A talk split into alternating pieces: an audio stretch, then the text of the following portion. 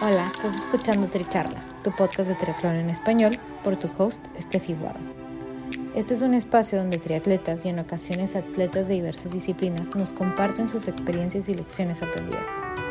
Además, podrás escuchar de expertos y o conocedores sobre temas que te ayudarán a potenciar tanto tu desempeño físico como mental. Nuestro objetivo es que de cada episodio te lleves información valiosa para acompañarte en tu crecimiento de mente, cuerpo y espíritu. Déjate inspirar y ponte a entrenar. Si te gusta lo que escuchas, te agradecemos compartas el episodio, nos sigas y nos apoyes con un rating de 5 estrellas.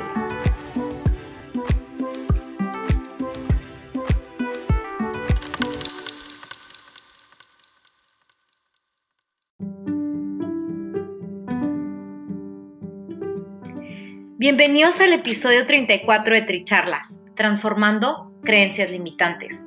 Yo soy Steffi Boado y nuestra invitada del día de hoy es Alexandra Ventín. Ale es licenciada en psicología clínica, terapeuta cognitiva y profesora en el mismo rubro. Además, Ale actualmente practica varios deportes, entre ellos el triatlón, a través del cual nos conocimos. En nuestra charla, Ale nos comparte que no siempre fue muy apasionada al deporte, sino todo lo contrario. En este episodio aprendemos cómo es que las etiquetas que vamos adoptando en la vida muchas veces nos acompañan e inclusive se convierten en una verdad absoluta para nosotros. Los invitamos a quedarse con los consejos prácticos de cómo identificar y lograr transformar esas creencias limitantes. Esperamos lo disfruten.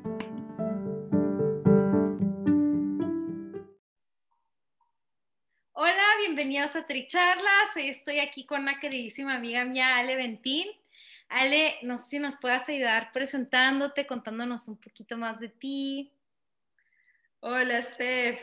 Me da mucho gusto estar acá. Gracias por convocarme.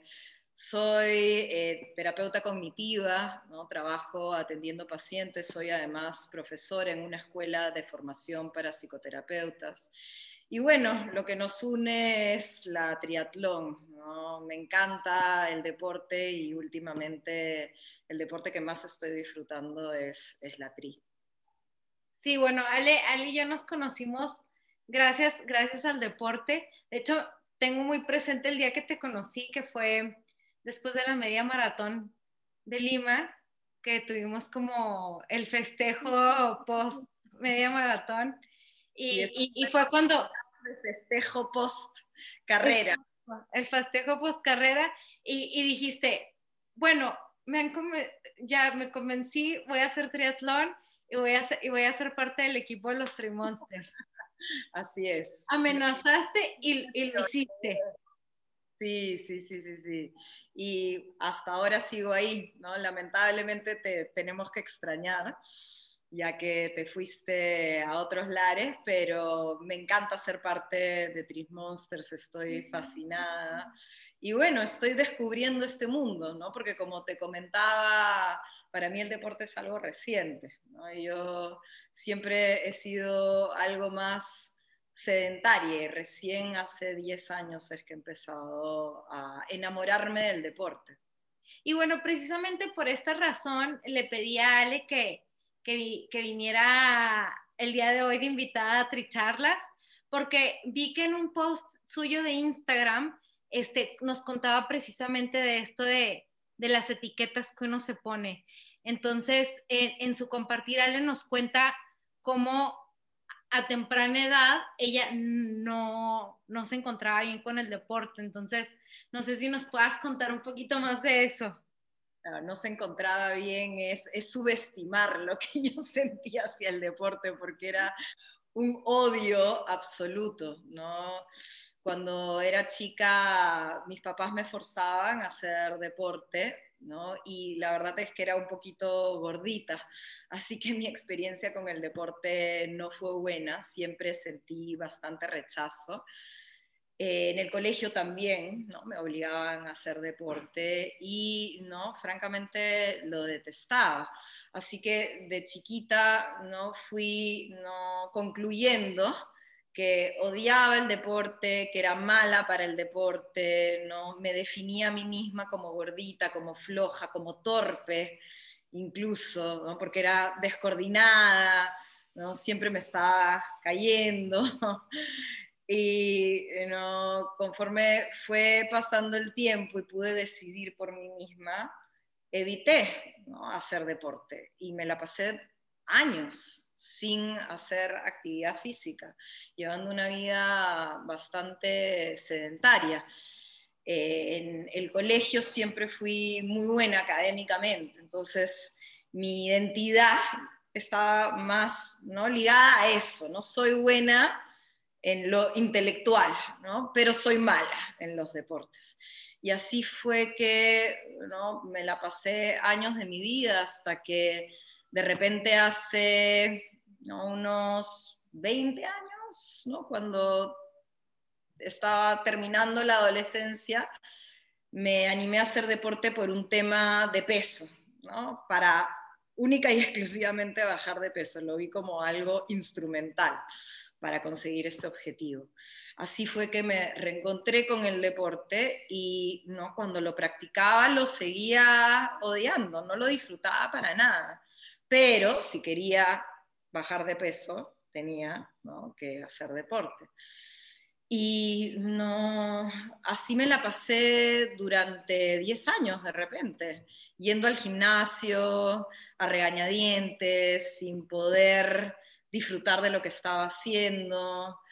Eh, además, eh, me metí a estas clases pues, de aeróbicos, steps que había en ese entonces, y seguía pensando que no me gustaba el deporte, que era mala, y que lo hacía simple y llanamente porque quería bajar de peso o cuando bajé de peso para mantenerme.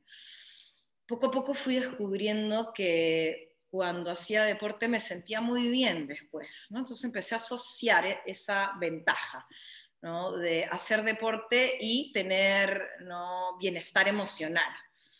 Y ¿no? El deporte ¿no? ya no solamente era un medio para alcanzar el fin de mantenerme bien físicamente, sino también era una forma de sentirme mejor. Y así fue que mi relación con el deporte fue cambiando muy lentamente, hasta que recién hace unos 8 o 10 años comencé a correr, ¿no? Es más, empecé con algo que un grupo, los Perú Runners, le llamaban run walk, ¿no? Era caminar y correr un ratito. Caminar y correr un ratito. Era una especie de escuelita para corredores. Y ahí es que empecé a pasarlo bien, porque lo hice con un grupo súper divertido, entonces no solamente estaba ya la ventaja de que no físicamente me iba a mantener en un buen peso, de que me sentía bien, sino que además lo pasaba bien.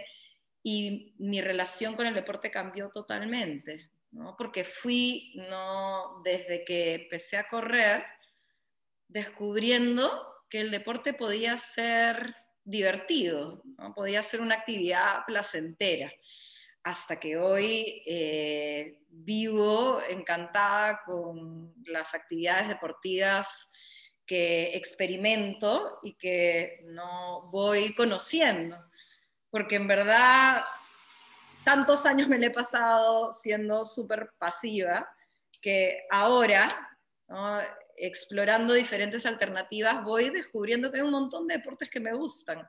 Por ejemplo, correr, ¿no? hice tabla en algún momento. Eh, también eh, estoy haciendo bicicleta montañera y sobre todo, pues, ¿no? La, la, triatlón que también me encanta. Entonces ha sido una historia larga. Y es, que, o sea, por ejemplo, si nos vamos como de un inicio, ¿no? Cuando esas etiquetas empezaron a formar en parte de tu identidad, como el, este, soy torpe, soy, este, no sé, lenta, lo, lo que tú quieras, ¿no? soy gordita, como me cuesta trabajo, como que todas estas etiquetas. Y por ejemplo, ahorita si, si te ves ahorita, ¿no? O sea, sin pasar por todo este tiempo, es, esas etiquetas ya no están ahí. Mm. No, o sea, pasó todo un trabajo aquí que orgánicamente se fueron tumbando todas esas etiquetas. O sea, como que, como lo, lo, sentí así como si hubiera pasado un viento súper fuerte que se llevó todas esas etiquetas de ti, ¿no? Y, y que a lo mejor las reemplazó con otras como el deporte me gusta, es una actividad que disfruto, este, pero igual no fue que pasó un viento y se las llevó. Eh, el viento pasó, pero en el transcurso de unos 30 años más o menos. O sea, fue un viento que se tomó su tiempo en llevarse las etiquetas. Es difícil sacudirse de encima las creencias que uno tiene con respecto a sí mismo y que se no gestaron en la infancia, en la adolescencia, ¿no? Porque uno realmente se las cree asume que esas etiquetas son la verdad absoluta de quién uno es. Entonces, hasta hace poco yo todavía sentía que era realmente mala en el deporte, que lo hacía porque me gustaba, pero que soy mala. ¿no? Y creo que todavía queda un poco de esa etiqueta. ¿no?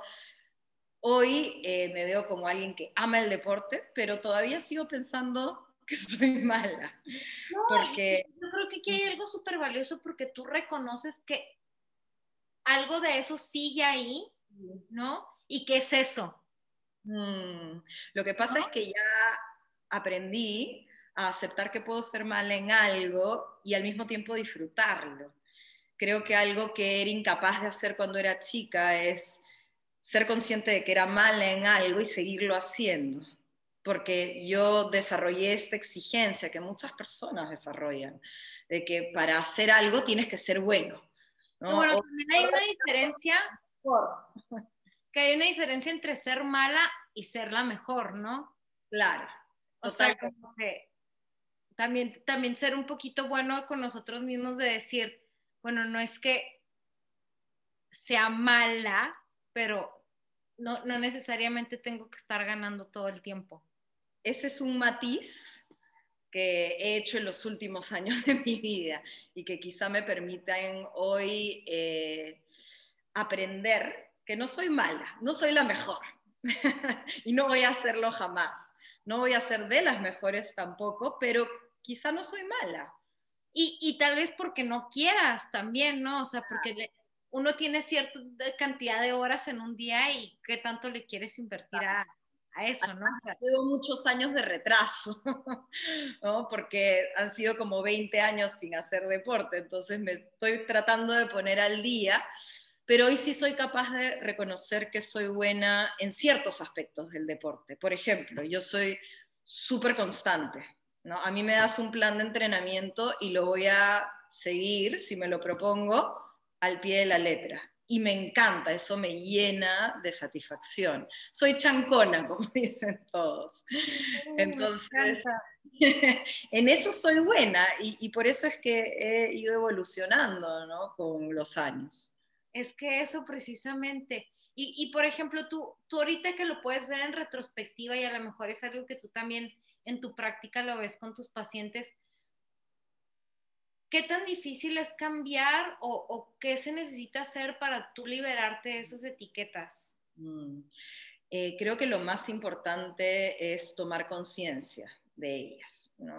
En mi proceso de autoconocimiento, que empezó hace muchísimos años, porque eh, siendo adolescente tenía esta curiosidad por la psicología que fue lo que me hizo estudiar la carrera. Y decidí hacer terapia justamente por eso, ¿no? porque si es que yo iba a ser psicóloga, psicoterapeuta, tenía que pasar por el proceso de una psicoterapia como paciente. ¿no? Eso por lo menos eh, asumí yo. Y no, aunque mi proceso de autoconocimiento empezó antes, formalmente con esta terapia, eh, empecé a descubrir todos estos patrones de pensamiento que ¿no? influían tanto en cómo me definía yo, ¿no? y también cómo me sentía y cómo actuaba. obviamente fui descubriendo patrones de pensamiento en los diferentes aspectos de mi vida, ¿no? en el aspecto profesional, académico, en el aspecto familiar, en el aspecto social, romántico, ¿no? Y ¿no? llegué a ¿no? estos patrones que también están en mi relación con la actividad física, con el deporte. ¿no? Y me di cuenta que yo soy una persona muy exigente ¿no? y que como tú no bien has ¿no? dicho hace un rato, eh, no era la mejor y no tenía ninguna posibilidad de serlo. Y como no iba a ser la mejor, ¿no? concluí que era mala. ¿No? Y que no valía la pena, ¿no? Enfocarme en el deporte. Entonces, eh, preferí, ¿no? Cuando era chica, enfocarme en lo que era, ¿no? Una fortaleza para mí, que era todo el tema intelectual. En eso sí me sentía súper segura, era mi zona de confort. Pero... Es, una zona en la que tú tienes como valoración externa hacia ti, ¿no? Y por eso también le pone uno como más ganas a eso, como aquí externa que se convirtió en valoración interna y en seguridad. Entonces es un terreno en el que yo, eh, por lo menos cuando he estado estudiando en el colegio, en la universidad, me he sentido muy segura. De hecho, cuando empecé a trabajar, salí de mi zona de confort y eh, esa base de mi seguridad se, se resquebrajó un poco. O sea, ha sido todo un proceso, ¿no? Volver a construir esa base segura ya en mi rol profesional como psicóloga y psicoterapeuta, ¿no? pero ese es otro tema. Ahora, eh, estos patrones de pensamiento de tengo que ser la mejor, tengo que ser buena, ¿no? si no soy buena no vale la pena, si no, no soy eh, excelente, entonces ¿para qué? ¿No? Han teñido no solamente, bueno, mi vida profesional, sino también, obviamente, mi vida deportiva. Y durante mucho tiempo me generaron bastante ansiedad en el plano profesional, sobre todo cuando empecé a trabajar. Y en el plano deportivo me ¿no? produjeron este rechazo y esta evitación al deporte. Cuando me di cuenta de eso, gracias a mi proceso de autoconocimiento, de autoconciencia, empecé a ver con más apertura ¿no? eso que había rechazado, porque aprendí que no tenía que ser buena, que en verdad hay actividades que uno puede hacer porque son divertidas y ¿no? a uno le hacen bien de repente. ¿no? Ahí fue que empecé a hacer deporte para bajar de peso, ¿no? por estos beneficios que me aportaban. Entonces, el primer paso que tú dices es es como tener tu proceso de autoconocimiento. Sin duda. Y, y, tomar conciencia. Sí, ¿no? Autoconocimiento y conciencia de esas voces internas, ¿no? Como yo les digo, patrones de, de pensamiento, patrones mentales, porque estamos todo el día hablando con nosotros mismos, en lo que también ha recibido el nombre de autodiálogo, ¿no? inner voice o inner dialogue, como se dice en inglés. Y ¿no? si estamos todo el día hablando con nosotros mismos, ¿qué nos estamos diciendo? ¿No? O sea, ¿qué estamos pensando? Porque de eso depende cómo nos sentimos y cómo actuamos.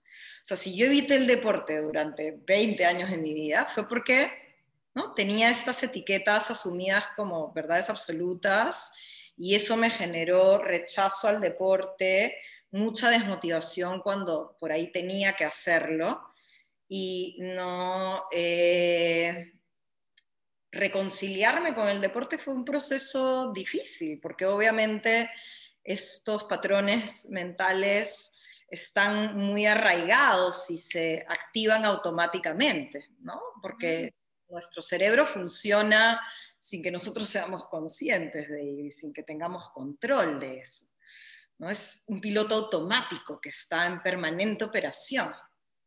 Entonces tomas conciencia y una vez que tomas conciencia es como tomar la decisión también de ahora, ¿por qué lo quiero cambiar? ¿no? Ahora, una, vez que le pones así como el foquito, ¿no? Como, bueno, aquí está este pensamiento limitante de no puedo hacer deporte, no me gusta, lo odio.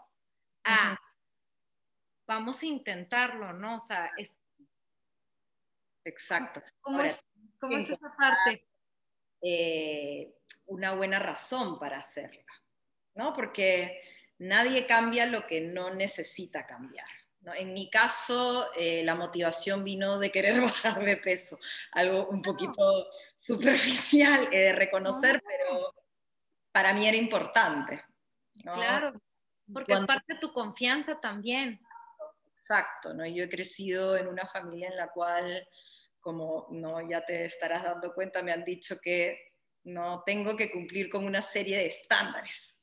¿no? Y en el plano de, la relación con mi cuerpo yo no me sentía a gusto. Entonces era un objetivo ¿no? que tenía entre ceja y ceja de que, desde que era chica. Y bueno, el deporte fue en parte lo que me permitió acceder a eso. ¿no? Y una buena alimentación también, obviamente. Entonces, eh, creo que es clave tener una buena razón para cambiar.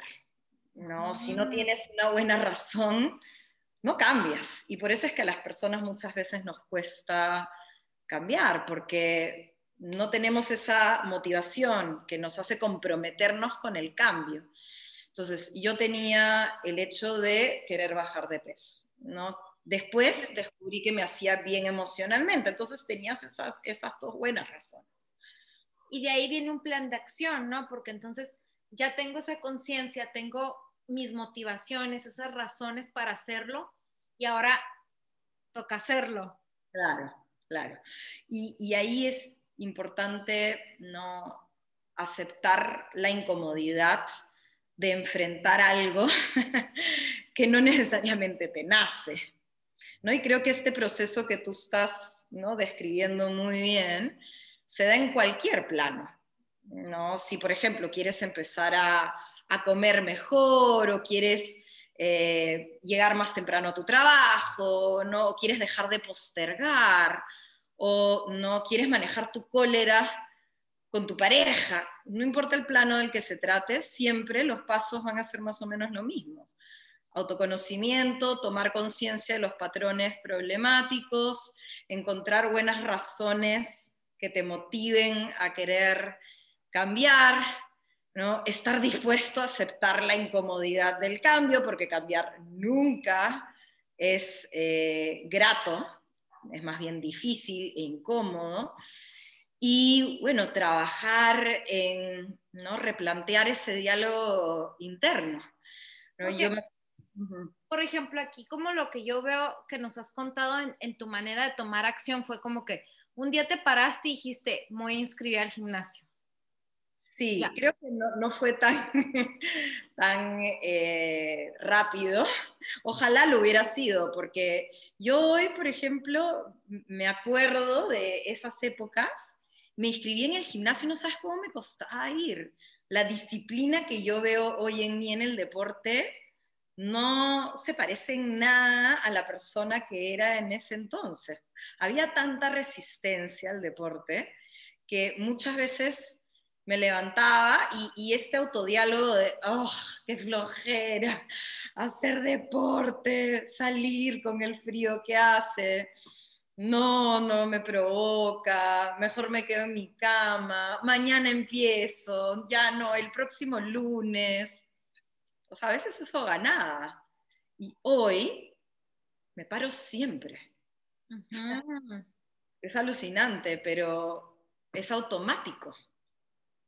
Entonces, o sea, y yo creo que a lo que, a lo que quería preguntar es, o sea, ese, ese proceso también fue en 10 años, no es como que de que tú empezaste, ¿no? A, a, empezar a formarte una vida activa, a encontrar como ese gusto adquirido por el deporte.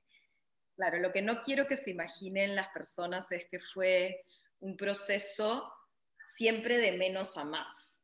¿no? Fue un proceso más bien de muchos altibajos, como suelen ser los procesos de cambio. Yo como terapeuta muchas veces me veo en la posición de tener que ayudar a las personas a entender que el cambio es algo desigual, que se da con altibajos. No hay cambio, es casi humanamente imposible, que sea siempre gradual y progresivo.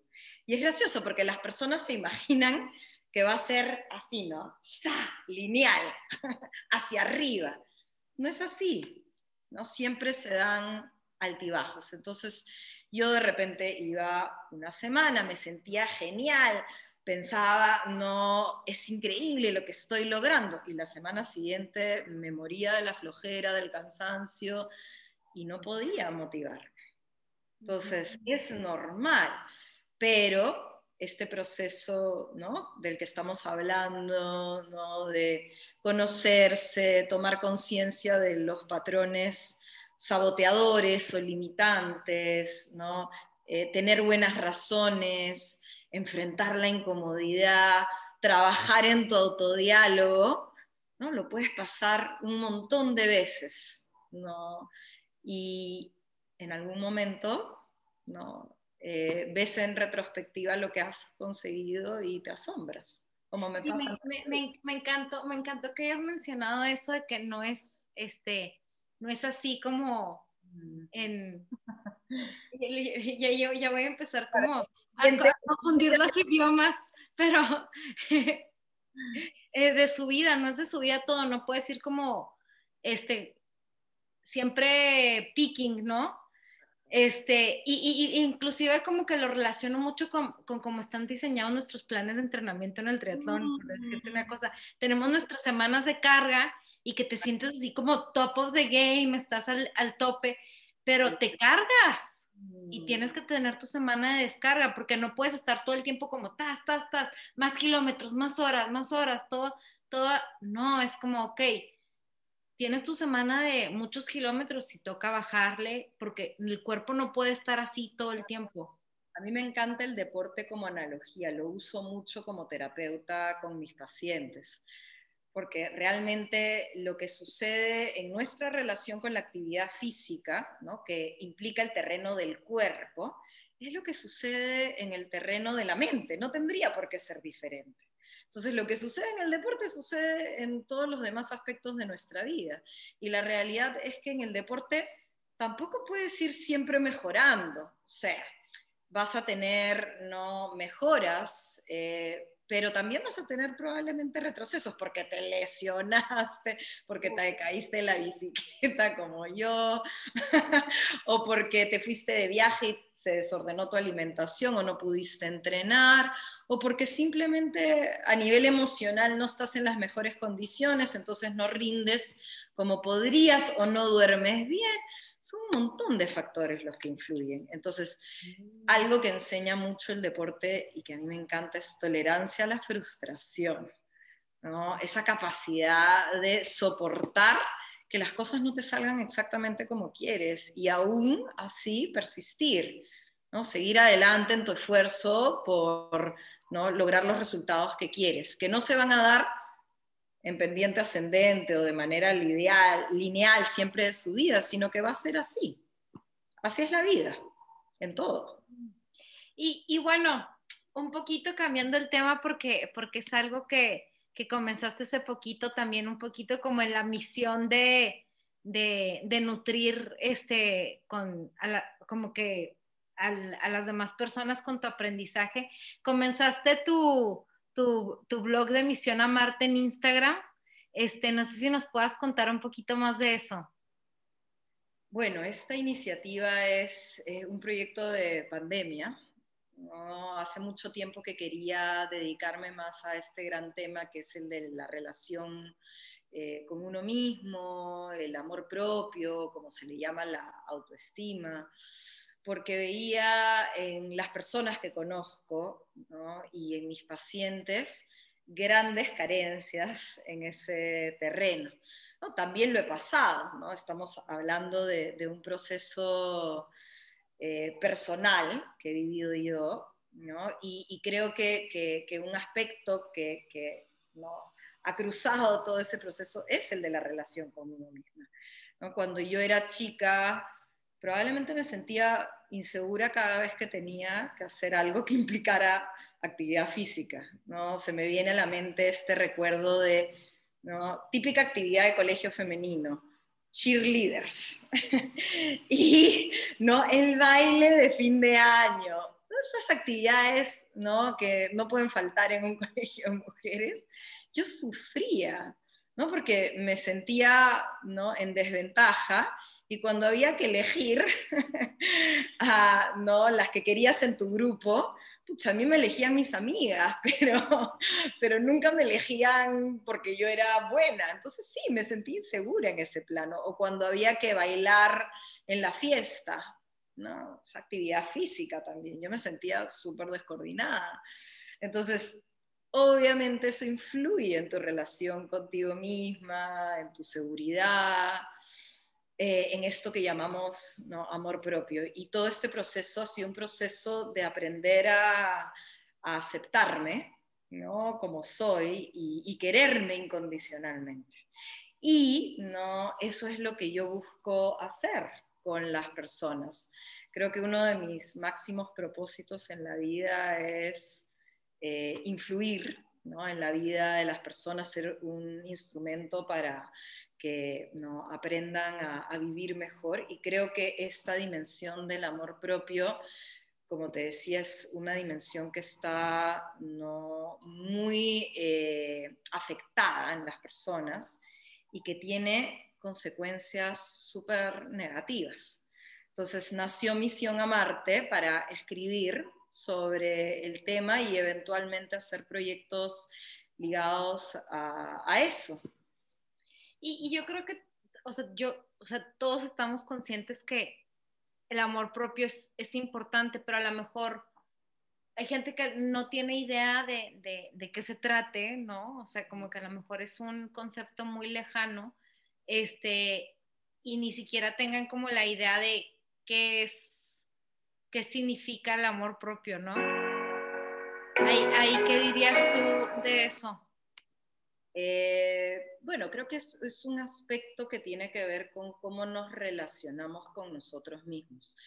Este componente de, lo que pensamos, o las voces internas, el autodiálogo, eh, lo que quiero que sepan es que ha recibido muchos nombres, ¿no? desde pensamientos, como les digo yo, patrones de pensamientos, guiones mentales, voces internas, autodiálogo. Al final, todo se refiere a lo mismo y es lo que sucede en nuestra mente todo el tiempo.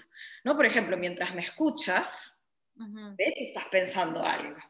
¿no? Estarás pensando, uy, sí, eso tiene sentido, o estarás pensando en alguna anécdota relacionada a tu amor propio, o estarás pensando, tengo sueño, yo me quiero ir a dormir, no lo sé, siempre estamos pensando. Entonces, el amor propio es esa dimensión de la individualidad de quienes somos, que tiene que ver con cómo nos relacionamos con nosotros, cómo nos tratamos en ese pensamiento eh, cómo nos evaluamos y calificamos, cómo nos valoramos. ¿no? Y, y, y, muchas personas viven eh, con ciertos patrones de pensamiento que son ¿no? muy, eh, digamos, eh, muy problemáticos o, muy saboteadores para ese amor propio. ¿no? Eh, por ejemplo, la sobreexigencia, ¿no? el tener exigencias parametradas y rígidas, como por ejemplo, no tengo que ser no buena en mi trabajo o no tengo que tener no el enamorado perfecto, no o tengo que no eh, ganar ese ascenso, esos tengo que es, no o debo, no son súper perjudiciales para el amor propio. O la voz autocrítica, ese es otro patrón típico. La comparación con otros, ¿no? el eh, etiquetarnos, ¿no? como estábamos hablando, ¿no? con eh, estos juicios ¿no? globales que son finalmente generalizaciones, que en algún momento hicimos y que no necesariamente reflejan la realidad de quienes somos. Y que al mismo tiempo ese reconocer y quitar esas etiquetas es parte del amor propio, ¿no? Porque a lo mejor en, en una manera muy, muy tangible, ¿no? El amor propio es como, ay, este, fui a que me hicieran un masaje, o me di amor propio, no sé, comiéndome una pizza. Sí sabes, como que, pero en realidad es, es, un, es un tema como mucho más completo, ¿no? cuando lo ves desde un tema interno de cómo me hablo a mí mismo, como acabas de decir ahorita, o sea, cómo manejo yo ese diálogo interno de, en vez de verme al espejo y decirme, ay, no has bajado de peso, ¿no? Mm. A decirme yo a mí misma como de, ay, qué bonita, ¿no? O sea, como cambiar ese diálogo, aunque a lo mejor pienses, pero no, no caer en esa trampa otra vez, ¿no? Exacto. Y, a mí me gusta mucho hablar de autoaceptación y de un concepto que, que, está muy en boga últimamente en el mundo de la psicología, la psicoterapia, que es el de compasión con uno mismo. ¿No? Es un concepto que, ¿no? ha sido importado de la filosofía oriental y que se ha occidentalizado ¿no? y que no tiene que ver justamente con esto, con poder relacionarnos con nosotros mismos con flexibilidad, con, amabilidad, con eh, compasión, como lo haríamos con alguien que amamos. ¿No? Porque no, si tú tienes una mejor amiga ¿no? y ves que está pasando por un momento difícil, no vas a no caerle encima con las exigencias, ¿no? la voz autocrítica, ¿no? la comparación, todos esos patrones de pensamiento que son tan comunes en nuestra relación con nosotros mismos. ¿no? Al contrario, vas a ¿no? tratar de ¿no? empatizar, de ser súper amable, cálida, ¿no? de tener compasión y de ¿no? promover que se sienta mejor. Entonces es curioso cómo en nuestra relación con nosotros mismos no hacemos eso. La estamos pasando mal porque de repente ¿no? tuvimos un pésimo día en el trabajo y empezamos con el, ¿no? Debía haber hecho esto, cómo puedo haber cometido ese error, de repente no soy tan competente, me van a votar, así no voy a llegar a ningún lado, ¿no? Mira cómo, ¿no? Eh, Pepito lo hace mucho mejor. Entonces, qué diferente, ¿no? Cómo tratamos a alguien que queremos, cómo nos tratamos a nosotros mismos. Y bueno, les voy a compartir aquí un segundo. Esta es la, la página Misión a Marte para que sigan a Ale por ahí. Y tiene este, estos cuadritos con, con frases este, muy ligadas a, a, ese mensaje.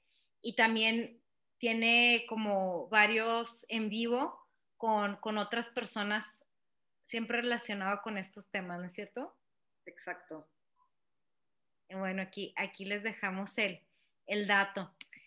Y, Ale, ya para, para, ir cerrando, ¿qué mensaje quisieras que, la gente se quedara el día de hoy de, nuestra charla o en general para, para que se queden? Eh, creo que en, en, esta sociedad occidental en la que vivimos, siempre ¿no? ajetreados, apurados, es bien difícil darnos ese espacio de conectar con nosotros mismos y dedicarnos a este proceso que estábamos justo comentando, ¿no? de conocernos a nosotros mismos, tomar conciencia ¿no? de nuestro autodiálogo, de los patrones de pensamiento que ¿no? más se repiten en nuestro día a día. Creo que el máximo ¿no? mensaje que puedo darle a todas las personas es ese, dense ese espacio, no desconectense de ¿no? las noticias, eh, el Netflix, el celular, la computadora, todos esos aparatos de las demás personas, de las mil y una actividades que tienen que hacer, del COVID y no eh, dense ¿no? la posibilidad de, conocerse, de tomar conciencia y de trabajar en sí mismo, porque eso es lo que hace toda la diferencia en la calidad de vida, el bienestar emocional que tiene una persona. No tanto si no tiene el mejor trabajo o si tiene la pareja, la familia perfecta o si tiene plata o la posibilidad de viajar por todo el mundo. No, eso no hace la felicidad. La felicidad la hace ¿no? cómo te llevas contigo mismo y con tu vida. Wow, sí, me encanta, porque al final de cuentas es una vida que vale la pena vivir, ¿no? Exacto, exacto. Eso es lo que apunto a no transmitir a las personas, que construyan una vida y un mundo interno que valga la pena ¿no? ser vividos. Bueno, yo creo que nos cerramos así con este mensaje perfecto. Esperamos hayan disfrutado mucho nuestra charla. Muchas gracias, Ale, y un saludo a todos. Saludos a todos.